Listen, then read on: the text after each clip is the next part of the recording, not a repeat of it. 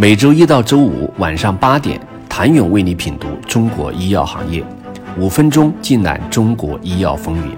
喜马拉雅的听众朋友们，你们好，我是医药经理人、出品人谭勇。二零二二年，全球 CXO 托普十公司迎来不小变化，有新冠军诞生，也有新入榜者。医药经理人统计了二零二二年全球托普时 CXO 公司的数据，通过分析最强 CXO 们的业绩以及扩张动向，来反映生物制药行业的变化。相较二零二一年的榜单托布什公司在行业的并购整合以及分拆当中迎来了不小的变化。赛默菲收购 PPD，持续增加 CXO 业务。二零二二年。登顶 CXO 冠军宝座，艾坤伟陷入低速增长轨道，与冠军无缘。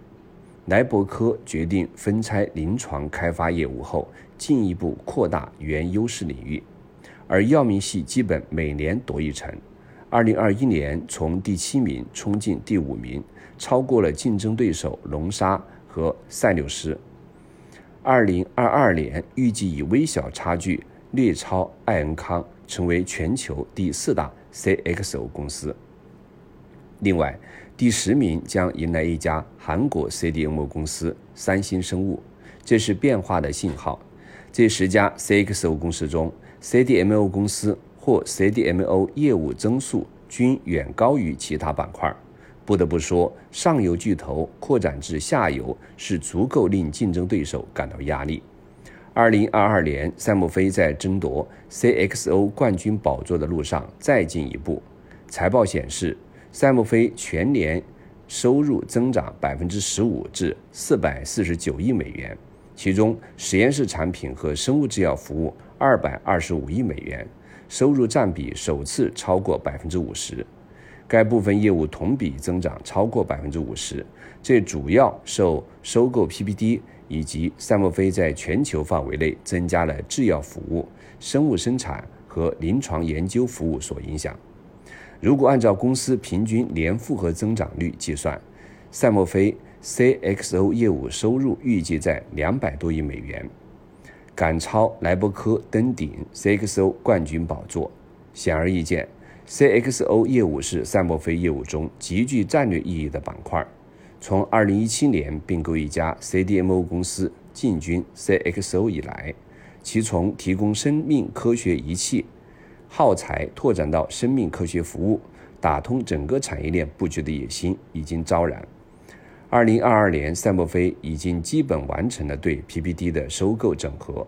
赛默菲表示，整合的第一年，PPD 实现了出色的核心有机收入增长。并有望在第三年实现1.75亿美元的总协同效应。不得不说，赛默菲抓住了风口，得益于近五年多来全球药物研发的高速增长，CXO 迎来黄金期。五年间，赛默菲的 CXO 业务规模几乎每年都以中高速增长。除了靠并购来扩展规模外，赛默菲也通过内部自建来扩大业务。